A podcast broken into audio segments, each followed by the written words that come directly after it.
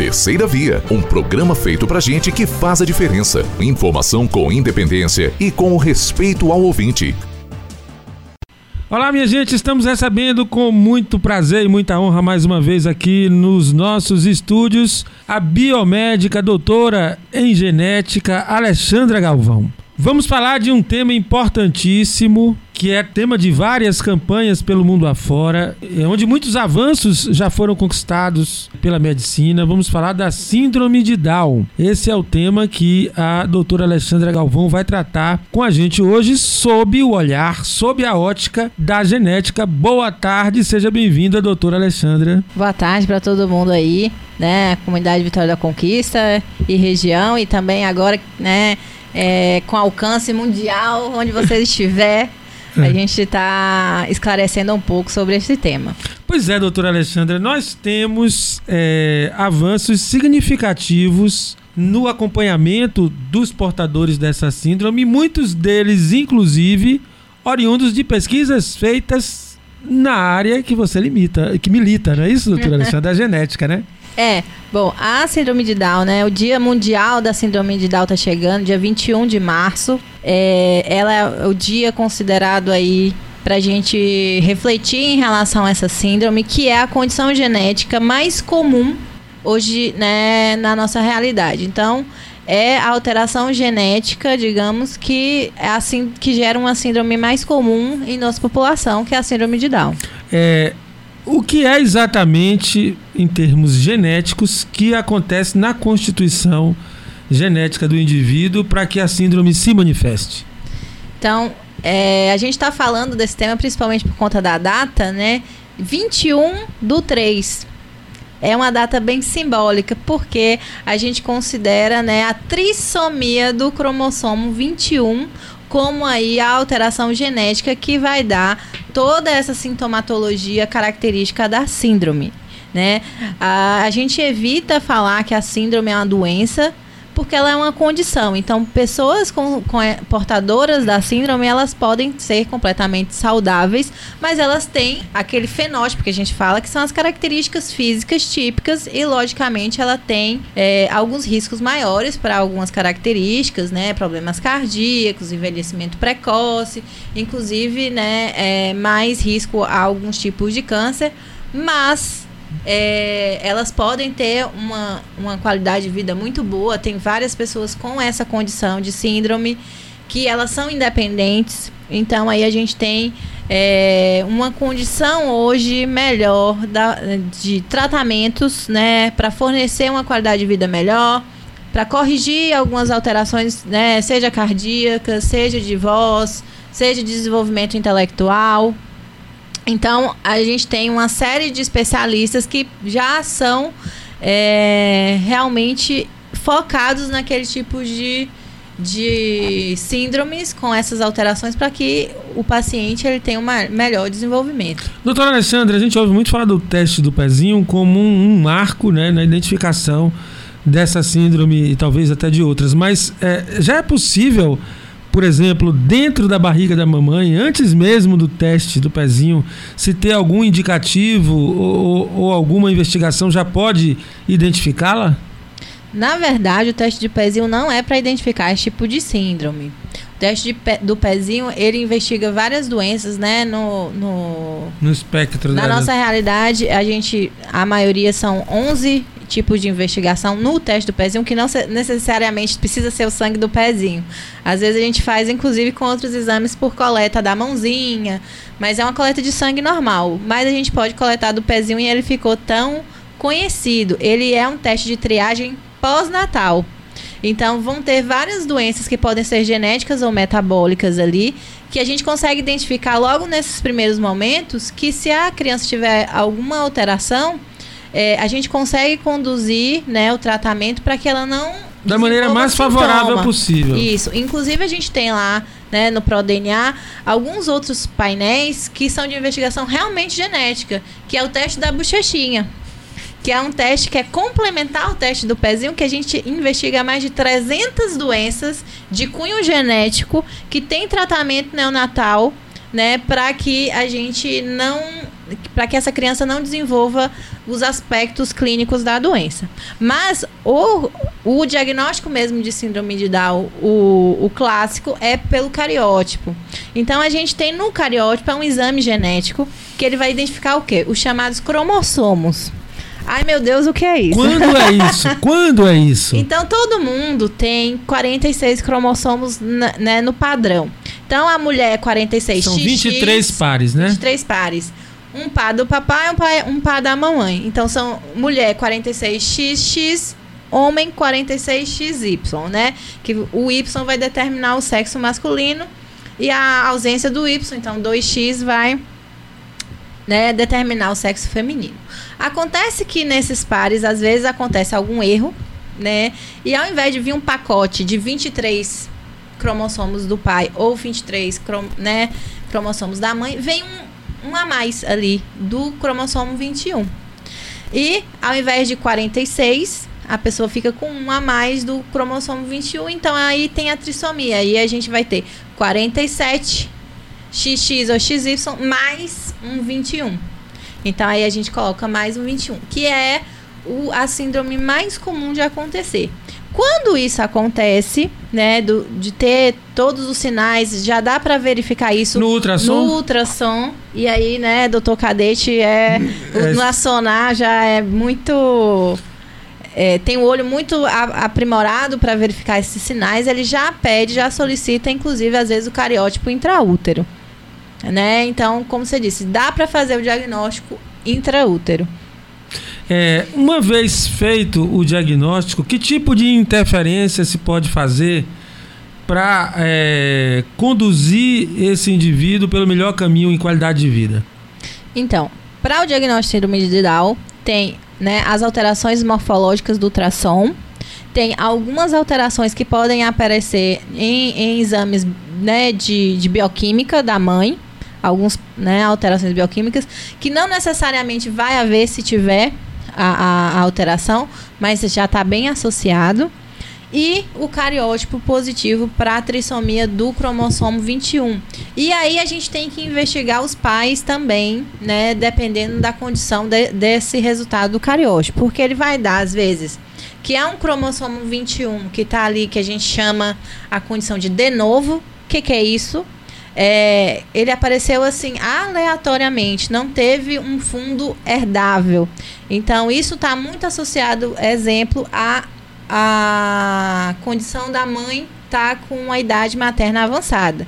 Então, isso é bem associado com a idade materna, mas também está associado com a idade paterna em algumas alterações genéticas, tá? Então, não é só a mãe, que a, a, a idade né, dos pais vai, vai fazer com que haja mais alterações genéticas, é normal. Mas por que a idade, doutora? O que é que acontece?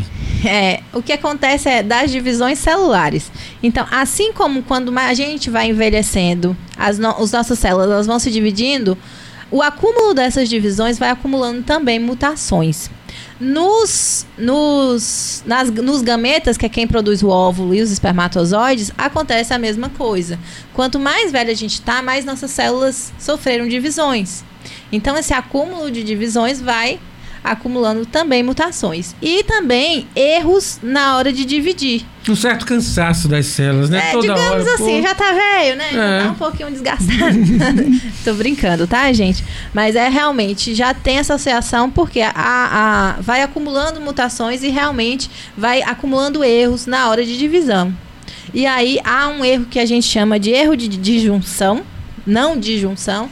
E às vezes, ao invés de né, dividir bonitinho nos pacotes, aí um pacote vai a mais, né? E deu erro ali, digamos, na entrega do correio genético, tá?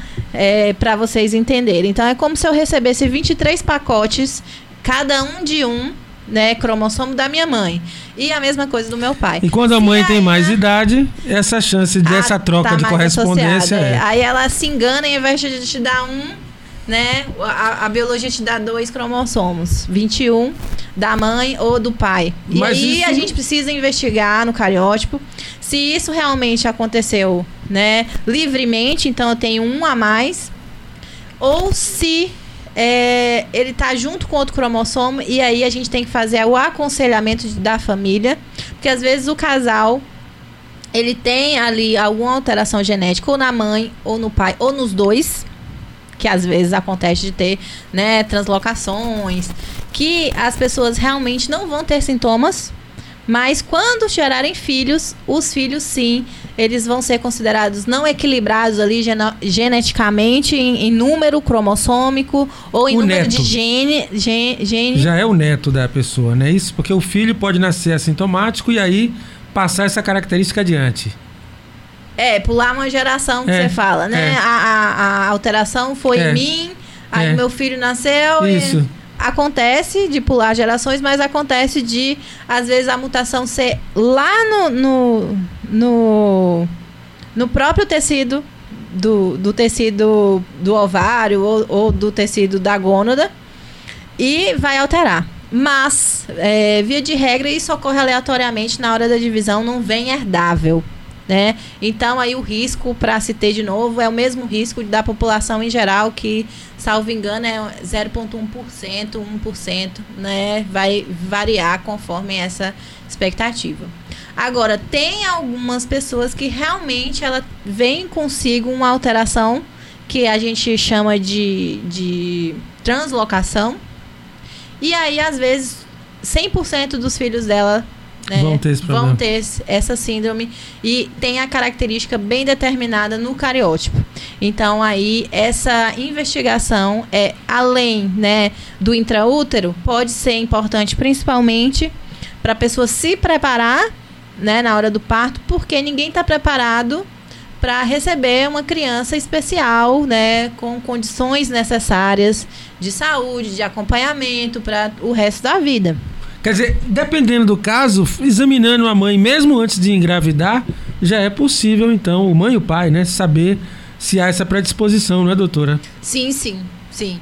Portanto, é, quando a gente investiga casos de infertilidade, exemplo, né, ou então de abortamento de repetição, um dos primeiros exames que a gente né, tem que conduzir o paciente são, é o cariótipo, para evitar né, a, que tenha crianças com alguma síndrome, ou saber o porquê daquele abortamento, se é realmente que.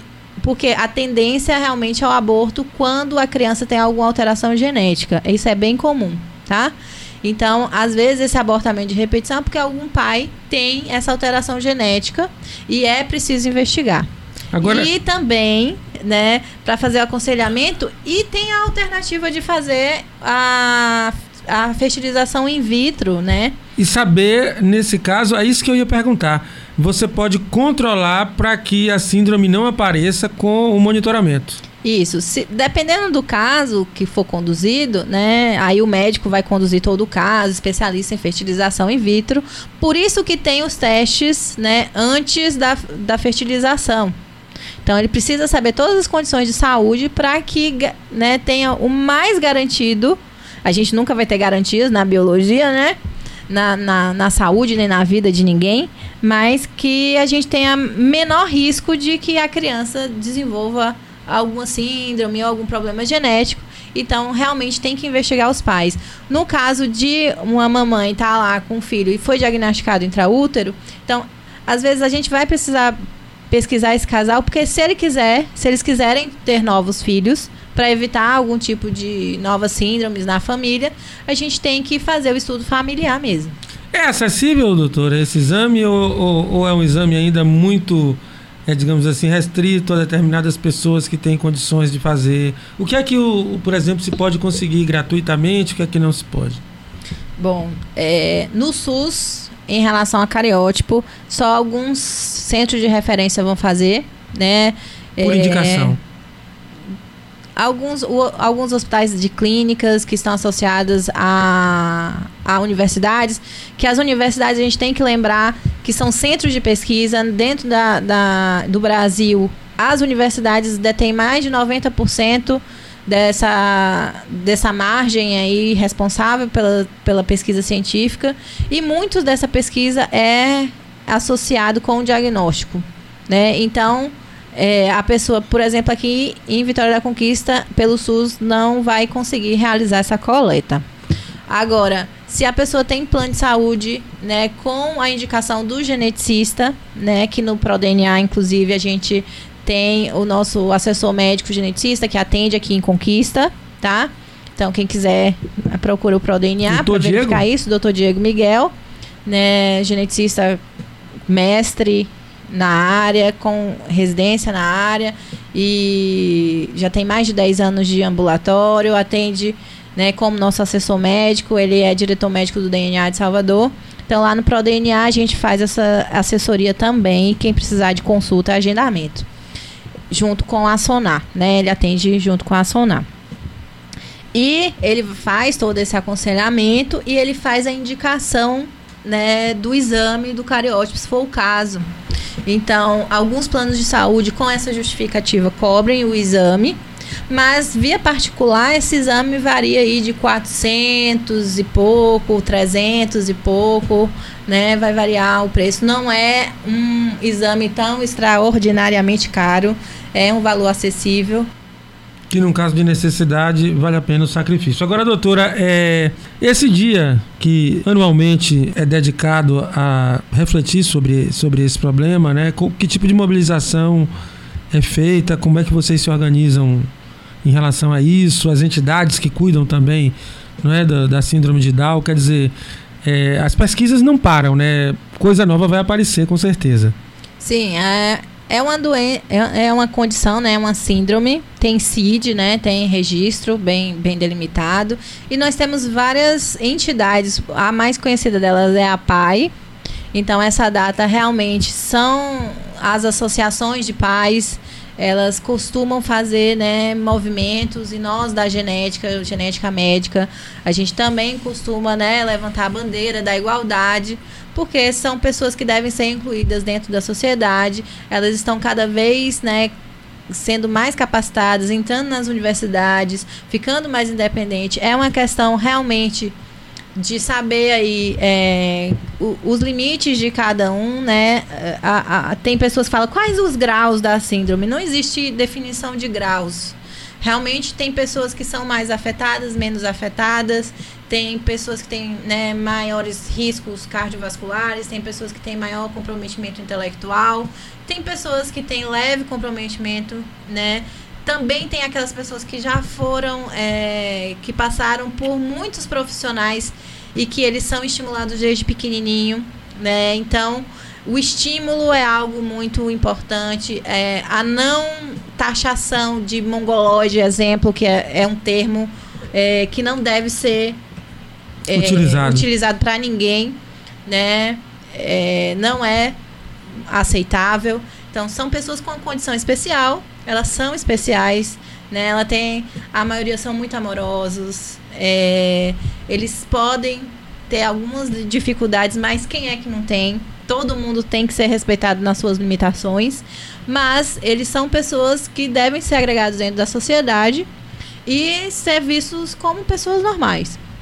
Obrigado, doutora Alessandra, por mais essa participação aqui com a gente. Semana que vem tem mais. Viu? Fé em Deus.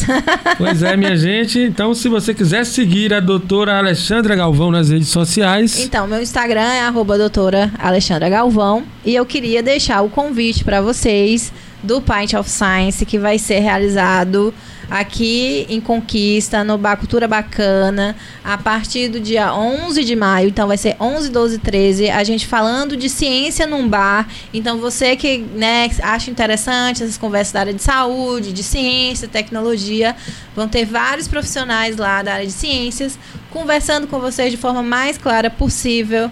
Né? Então vocês estão convidados, é totalmente gratuito, apenas a consumação é que né, vai ser por conta de cada um.